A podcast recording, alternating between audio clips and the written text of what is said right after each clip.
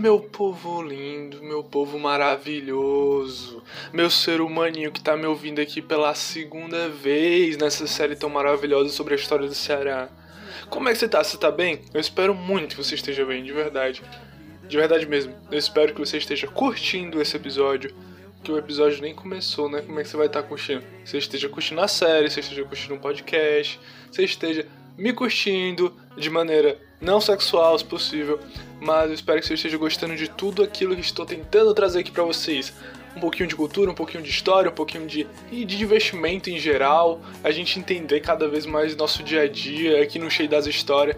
E é isso, cara. Eu tô muito feliz por você estar aqui de novo, novamente, na segunda parte sobre a história do Ceará. Lembrando que são três partes, cada um sendo lançado em cada sábado, normalmente, como eu lanço episódio. Então, esse daqui você já tá ouvindo a partir do, do segundo sábado. E o terceiro episódio vai ser a partir do terceiro sábado, no caso. Mas assim, bem, é, você precisa muito ter escutado o episódio passado, tá ligado? Porque você não tem como começar essa história daqui do meio. Então assim, eu sugiro bastante que para você poder entender melhor, tanto que eu vou falar aqui, você dê uma olhada, ou ao menos uma revisada no episódio passado. Mas você já ouviu? Tudo bem. Seja bem-vindo de volta e vamos para o episódio e eu espero que você goste bastante, se, se divirta e tenha uma leve reflexão também, né? Ou bastante reflexão. Beijo, vamos pro episódio. E bem, como a gente já está bem nítido nesse fator sobre desenvolvimento da nossa região cearense, é da hora a gente saber que em 1699 quase numa virada de século, o governo de Portugal vai autorizar a primeira vila na região do Ceará. Essa primeira vila que os portugueses autorizam aqui não é nada mais nada menos que uma simbologia muito evidente de controle das terras. Assim, se Portugal está autorizado e está autorizando, no caso, e supervisionando uma vila aqui, onde vai se ter moradia e comércio, é porque Portugal tem interesse em algo.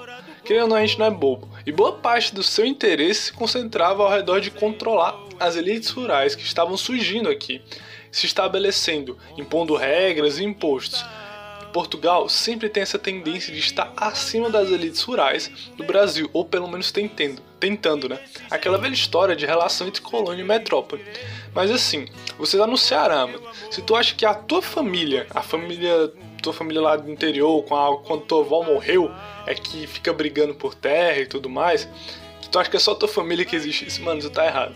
Essa história de controle por terra, de controle pelas vilas, sempre aconteceu, tanto pelo prefeito ou governador. As influências locais e rurais. Essa ideia, essas ideias, esses embates sempre foram travados com muito atrito e muitas vezes você sabia que quem mandava na zona, principalmente antigamente no caso, né? Quem mandava nessa zona toda era o caba que decidia onde ia ficar o pelourinho. E o pelourinho era uma parada muito interessante. Se a gente parar para pensar, em sua grande maioria era simplesmente um pedaço de tronco ou uma estrutura semelhante a um poste de ferro ou nome de... A maioria das vezes era de tronco, velho. Um pedaço de tronco, um pedaço de árvore. Ele era fincado no centro da vila. Era ele que demarcava o centro do bagulho todo. É só você se lembrar daquela cidadezinha de interior em que tem um conjunto de casas em torno de uma igrejinha, tá ligado? Em, em torno de uma praça, um ponto assim. Bem, isso era a cidade, morreu a cidade e era isso aí. Pois é. No nosso caso aqui específico, estamos falando de um poste em que, sua maioria das vezes, se amarravam escravos que tentavam fugir, ou qualquer outra coisa que fosse justificativo para serem torturados e humilhados publicamente. Bem, um poste que se amarra pessoas para serem maltratadas era o que realmente marcava o centro da vila nesse, nesse período. Na maior parte do período colonial. Um ambiente lindo, para não dizer o contrário, né? Mas assim, com grandes elites disputando essa influência de território na vila a qualquer custo, o Pelourinho ficou se deslocando e ele só foi parar quieto na vila de Fortaleza no ano de 1726, mano. Mais de 20 anos depois de se ser instaurado essa, esse poderio de vila. Quando ela recebeu essa condição de vila, Fortaleza é recebida essa condição de vila, e também outras vilas ao, ao seu redor, elas iam criando esse potencial de ser uma vila. Porque, tipo, não basta você só ter casinha e pessoas, você tem que ter a oficialização, tanto pela coroa, tanto pelos responsáveis que, que eram da região. No caso, responsáveis pela pelas, pelas províncias. E ao longo desse século XVIII, de toda uma formação de vilas e suas economias, é importante enfatizar o quanto a gente não estava nem aí para os povos indígenas. Os povos indígenas. A formação das vilas daqui eram sempre na base do conflito contra essa galera. Mas aí você se lembra daquela ideia: o Ceará é uma ponte estratégica entre Pernambuco e o Maranhão. Eu falei no primeiro episódio. Porém, vai ser ainda nesse século que o Ceará vai se tornar oficialmente independente de Pernambuco. Óbvio, o Maranhão e Pernambuco ficavam alternando entre quem tinha a maior dominância pelo Ceará, mas quem sempre se destacava era Pernambuco. E o Ceará vai acabar sendo independente de maneira oficial, mas óbvio, de maneira oficial, somente na teoria. A conexão econômica, política e social ficou presente entre as duas por muito tempo. E a gente sabe, né? Como eu disse no episódio passado, o século XVIII é o século do algodão, de seu auge, mas também de sua crise. E dessa crise nessas, nessas lavouras de algodão vai surgir um desejo, digamos assim, um desejo maior pelas revoluções e mudanças. Cedo no Ceará, bastante conhecido por elas como a Confederação do Equador e a Revolução, Revolução Pernambucana. Ah, não é bem especificamente no Ceará, mas você vai entender o que o Ceará tem a ver com isso. A primeira vai rolar em 1817 e ficou conhecida como a Revolução Pernambucana. Ah, mas a gente como é que é? A gente não tá falando de Ceará, pernambucana. Como assim? Sim, calminha. Estamos sim. A Revolução Pernambucana afetou e muito o Ceará. Mano, o nosso Ceará passava por uma seca de lascar, uma seca. Mano, é zoado a seca no Ceará. O Ceará teve vários processos de secas. Tanto que a, a última, a primeira documentada foi uma seca muito fodida que teve antes mesmo de Vicente Fison ter chegado aqui, antes mesmo de Cabral ter chegado na região do Brasil, tá ligado? E todas as secas sempre causam bastante destruição, por assim dizer. E no caso dessas secas, em que já tinham vilas, já tinham moradores, já tinham pessoas convivendo nessa região, o nosso Ceará passava por essa seca, uma seca, digamos, mais moderna. E como Pernambuco já era um pouco mais evoluído nessas ideias, em desenvolvimento social, no modo geral, a gente decidiu apoiar eles quando eles se basearam nas ideias iluministas, lá, ideias europeias, muito conhecido no século XVIII, no século XVII, para fazerem a sua revolução. Os caras simplesmente estavam putos com a coroa portuguesa. Se passasse um português na frente deles, era peixeira na goela e foda-se. Não aguentava mais a coroa colocando imposto em cima de imposto e decidiram realizar um processo de independência. Olha as ideias dos malucos, mano, se liga. E por mais que a gente quisesse ajudar os caras lá de Pernambuco, não dava muito o que fazer. Era difícil mobilizar as pessoas nessa época, querendo ou não, as elites locais. E o governador da, da capitania, no caso Inácio de Sampaio, reprimiu qualquer evidência de manifestação e apoio. Então a gente pode considerar uma família, digamos assim, uma família da elite, que teve seu maior destaque. A família de seu Zé, é, seu José Martiniano de Alencar. E para ser mais específico, sua mamãe foi quem comandou essa pequena mobilização. A mulher botou moral nesse cabaré que estava a região cearense. Realizaram um discurso, simplesmente realizaram um discurso em frente à igreja da Vila do Crato.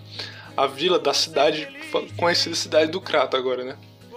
Ela chegou lá e fez o quê? Proclamou a independência e foda-se. A gente vai se depender da porra do Brasil, a gente não concorda com vocês, a gente não vai se depender vamos nos tornar independentes de Portugal e pau no cu de todo mundo. Perdoe o palavreado, pretendo ser um homem mais religioso, as minhas palavras, mas assim.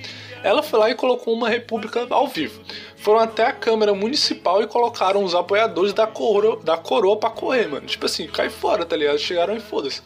Pena que o movimento é aquilo. Não durou muito. Não tinha lá aquele apoio popular que eu falei no início. Era só família com uns três, uns quatro cabos aqui e ali. A o que durou, tipo, se eu não me engano, durou uma semana, oito dias. Mas essa ideia, mesmo que elitizada, né, do negócio, porque criando uma família elitizada do José de Alencar, deu um gostinho de liberdade e de quero mais para uma galera. Tanto que em 1824 a gente tem a nossa própria revolução. A nossa revolução, diga-se diga de passagem, a revolução nordestina. E a Confederação do Equador, que teve seu início também em Pernambuco, ela se tornou logo muito conhecida em toda a região do Nordeste. Também teve muita, muita influência, digamos, europeia, muita influência iluminista, liberal, e rejeitava essas ideias autoritárias do Dom Pedro I. O Ceará novamente vai ter na sua frente, digamos assim, pela segunda vez que na primeira a gente teve em 1817, né? pela segunda vez agora em 1824, a gente vai ter a Dona Bárbara, a mãe do José de Alencar, na frente do movimento cearense. Ela que vai liderar essa revolução pernambucana por aqui pelo meio do Ceará. A ideia era praticamente. Oh, essa Revolução Pernambucana. A Revolução Pernambucana foi a primeira, agora é a Confederação do Equador. Uh, ela que vai liderar da mesma forma como aconteceu na Revolução Pernambucana. Se separar e colocar como presidente dessa nova província, porque era uma república que ela estava querendo colocar, um cabo chamado Tristão Gonçalves, que além de ser numa avenida aqui de Fortaleza, o homem era filho da própria Dona Bárbara. Mas ainda assim, a revolta de novo fracassou e o Ceará, e o Ceará ainda assim, o Ceará foi a última região a se render, tá ligado? Então, tipo assim, sempre tinha essa ideia de querer mais e de se defender melhor. Então vai ser aí. Os maiores representantes dessa revolta acabam, acabaram até por ser fuzilados em uma praça que a gente conhece bastante, a Praça do Passeio Público, aqui no centro da cidade de Fortaleza. Já anos depois, a gente tem outro rolê muito louco que foi a de sedição, sedição de Pinto Madeira. Se liga, ela rolou assim que o Pedrinho I abdicou o trono aqui no Brasil, em consequência da forte oposição que rolava e tudo mais. E é nesse meio aí que a gente teve aquela parada de maioridade do Pedrinho II, e que o Pivete tinha 5 anos e não dava pra assumir, nananana. Não que faça muita diferença em 2020 na nossa presidência, né? Mas enfim. Em 1830, isso era um problema, mas foi na região do Ceará, com a queda do primeiro reinado e a ascensão dessa elite liberal e ainda da família Alencar, que vai ter umas perseguições dos gados do, prim do, do primeiro Pedrinho, no caso. Um dos caras a serem perseguidos vai ser um um cabo chamado Pinto Madeira. Ele era um coronel miliciano, cabo autoritário e absolutista, essas ideias né, de apoiar o primeiro reinado e tudo mais. Ele ficou numa cidade chamada Jardim, aqui na região cearense, que ainda compartilhavam, tinha muita gente lá compartilhando essa visão absolutista, e a cidade de Crato já era bem mais liberal. A cidade lá, que a Bárbara de Alencar teve influência na igreja e tudo mais. Decidiu chamar essa cidade, decidiu chamar um sertanejo da região, uma galera bem braba, muito louca das ideias. Tudo isso pra invadir Jardim, para querer caçar o Pinto Madeira. A batalha foi muito sangrenta, mas assim, resultou na reedição de Pinto Madeira, que foi julgado e acabou sendo fuzilado anos depois na própria cidade de Crato, acho que acredito eu em 1834. Então a gente teve esses três processos de revolução, tanto a é, Revolução Pernambucana em 1817 e em 1824 a gente teve a Confederação do Equador e já nos anos 30 e pá, com a parada da, do fim do primeiro reinado, a gente teve a perseguição de pessoas que tinham as ideias absolutistas, no caso a sedição de Pinto Madeira, que ficou conhecido, que teve uma batalha muito sangrenta, sangrenta na nossa região cearense.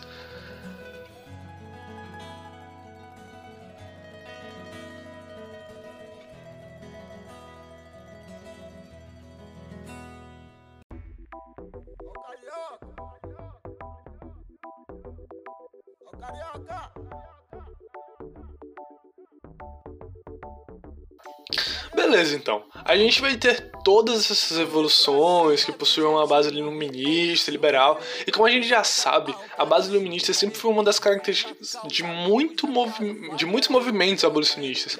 Por mais que não escape um pensador iluminista no quesito de ser racista e defender uma certa separação entre as pessoas brancas e as pessoas ditas de cor, isso acho que eu posso falar um pouquinho mais se eu for fazer um podcast sobre iluminismo.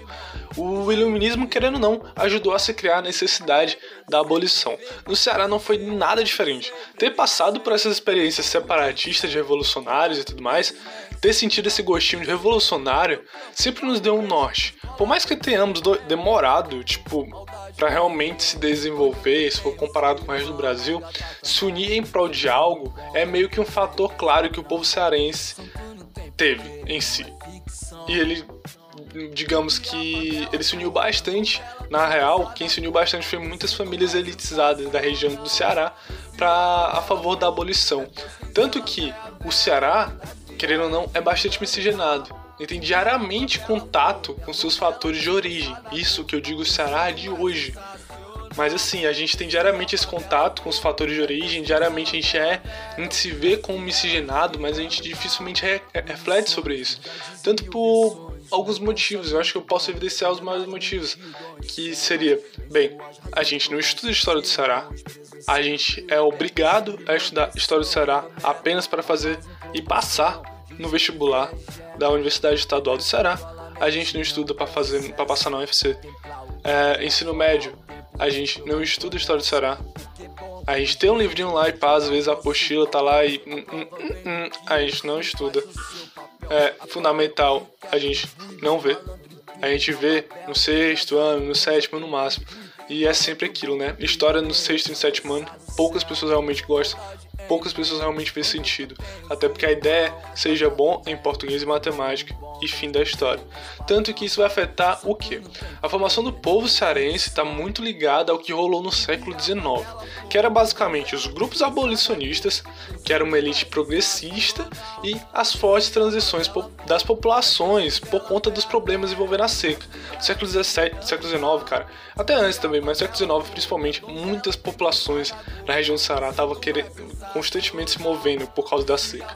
E foi nessa ideia que as práticas culturais negras foram cada vez mais tidas como atrasadas, não combinavam com o processo, com o progresso, perdão, de o progresso da humanidade, o progresso da civilização, o progresso da cidade de Fortaleza, é, do estado do Ceará e tudo mais, se ter escravo e a sua cultura, seja ela negra ou indígena. Então, mano, já tava claro que o bagulho, tipo, a ideia padrão de diminuir a a ideia padrão era diminuir a participação de grupos históricos durante vários, vários eventos aqui na nossa região.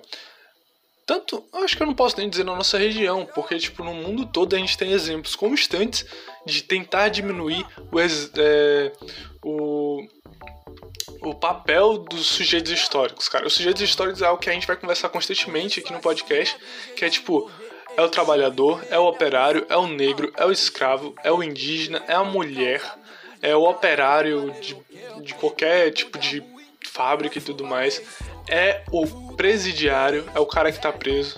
São pessoas, são sujeitos que têm importâncias históricas, inclusive até o soldado, que é, militares no caso, são sujeitos que têm suas importâncias históricas muito tipo botada de lado, tá ligado? Em prol de um personagem mais mais chamativo de preferência cristão, de preferência de cor branca, de preferência homem barbudo e hétero. Mas assim, é, os manos tiveram que simplesmente se reinventar, cara, na época do século XIX.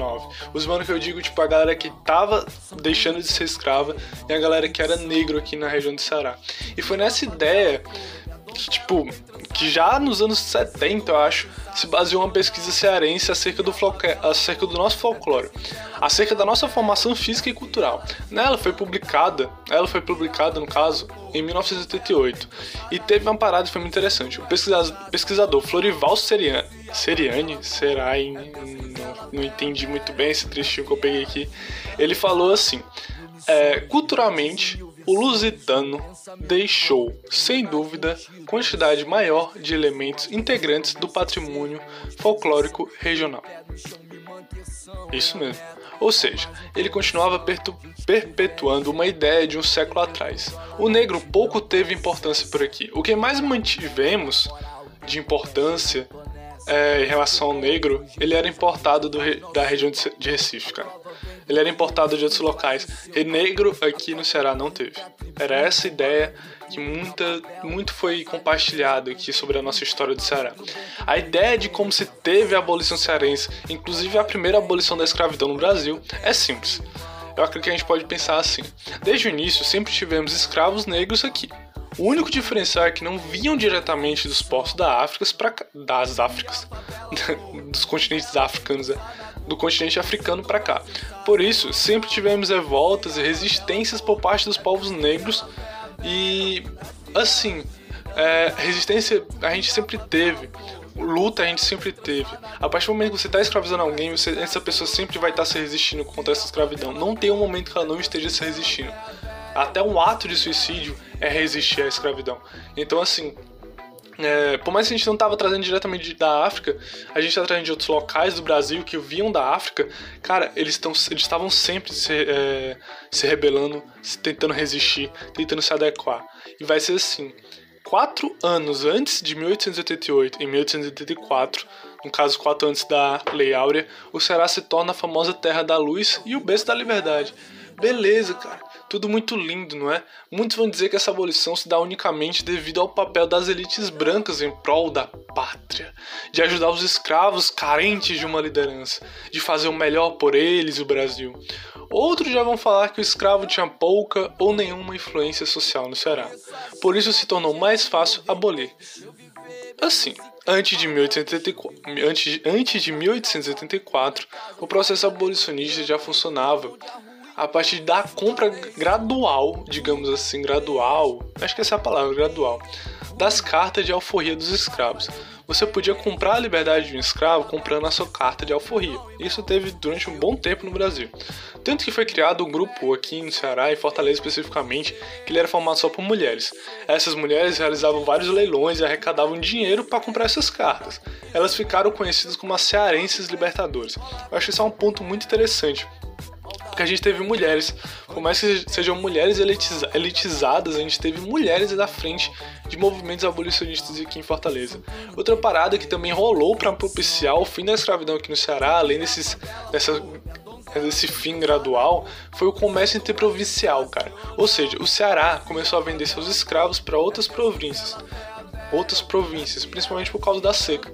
A seca tava aqui, tava fudendo geral. E escravo sempre foi uma mercadoria cara. Não compensa você ter um escravo aqui economicamente durante um período de seca. Isso, digamos, em maneira econômica não, não, é, não é lucrativo. A gente teve também o grande Francisco José de Nascimento, que mobilizou diversas greves, bem sucedidas até, entre os, entre os jangadeiros daqui da nossa região, no nosso litoral cearense. E os jangadeiros é que tinham aquele papel de buscar os negros nos navios. E esse, e esse, esse, no caso, Francisco José do Nascimento, ficou conhecido como Dragão do Mar. É o nosso crushzinho de Fortaleza que a gente gosta bastante. Tanto para ir. O pessoal vai beber uma lá na casinha dele e tudo mais. Mas assim, ele ficou muito conhecido. O Dragão do Mar é uma figura muito importante da nossa região e deve ser sempre muito relembrado, porque os jangadeiros é quem fazia esse transporte dos navios que traziam, porque dificilmente os negros vinham por terra, eles normalmente vinham por navios, e dos navios para a praia eles tinham que ser trazidos pelos jangadeiros. E já no ano de 1883, acredito eu, é...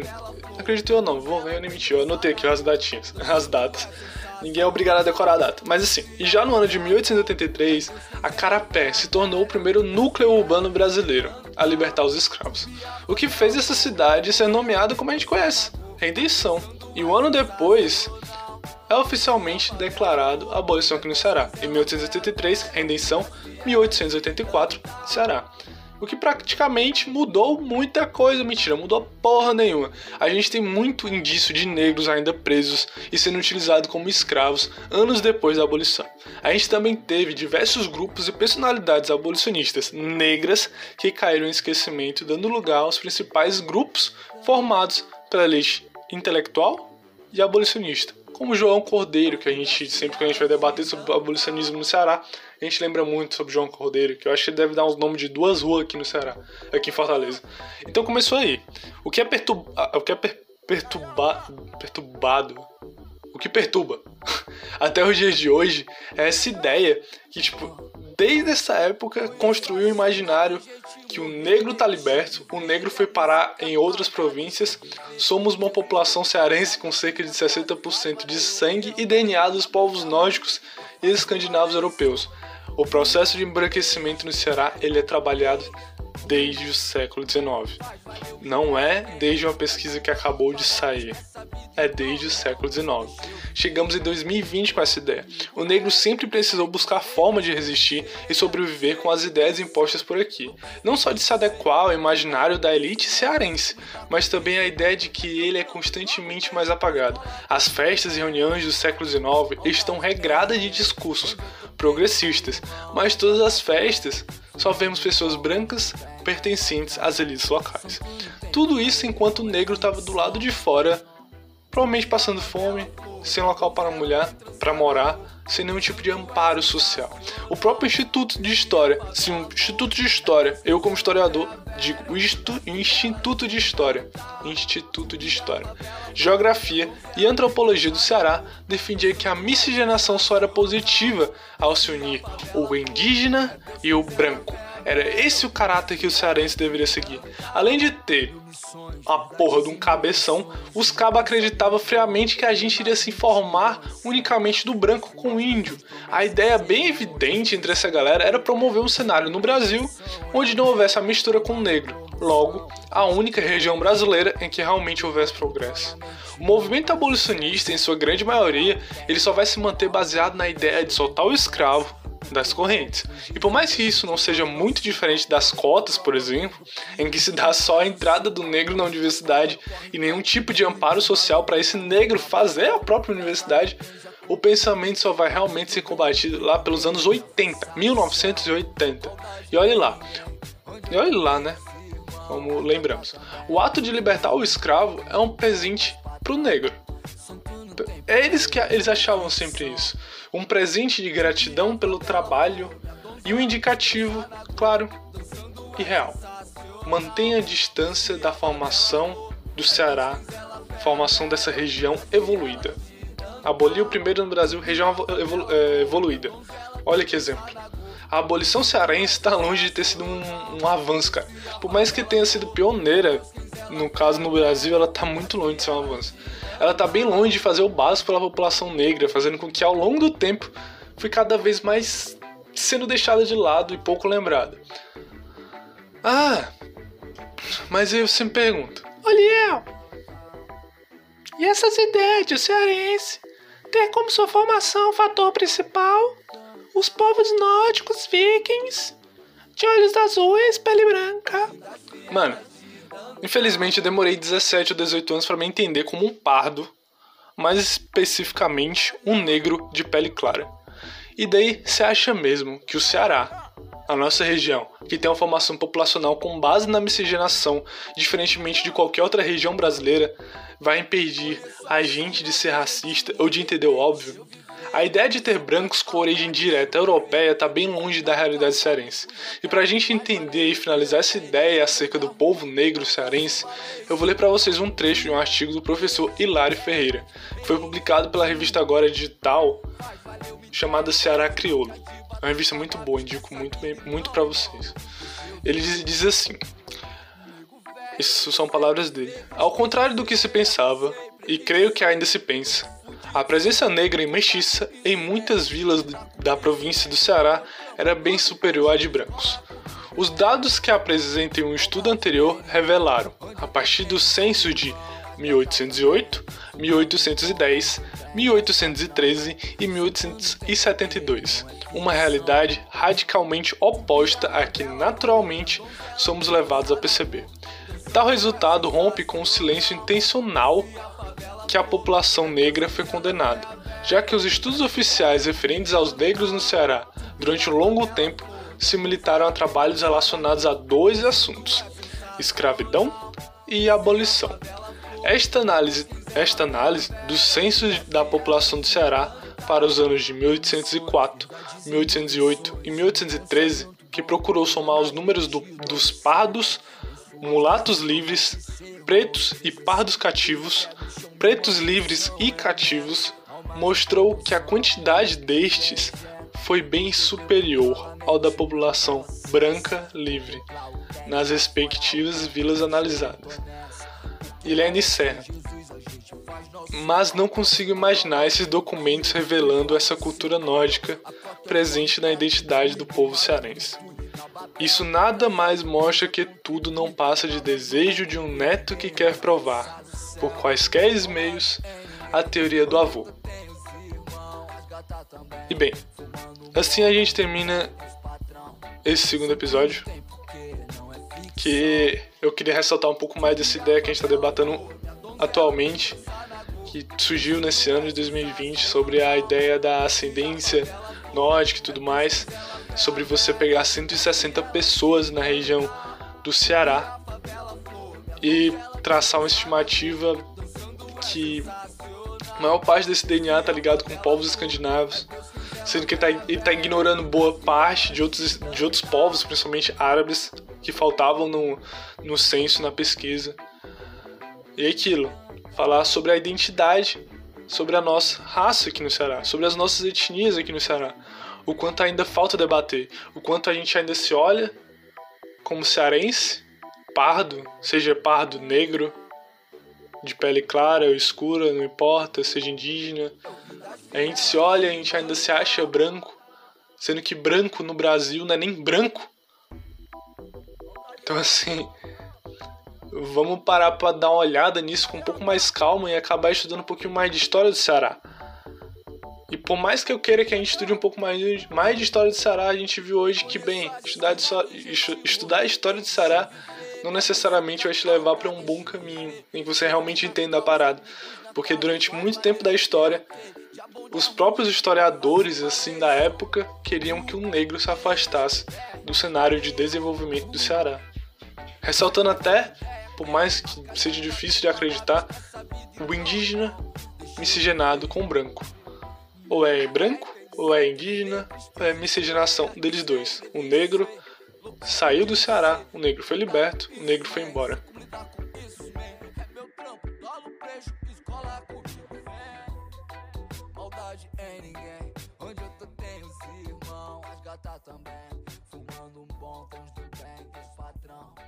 Santo não é ficção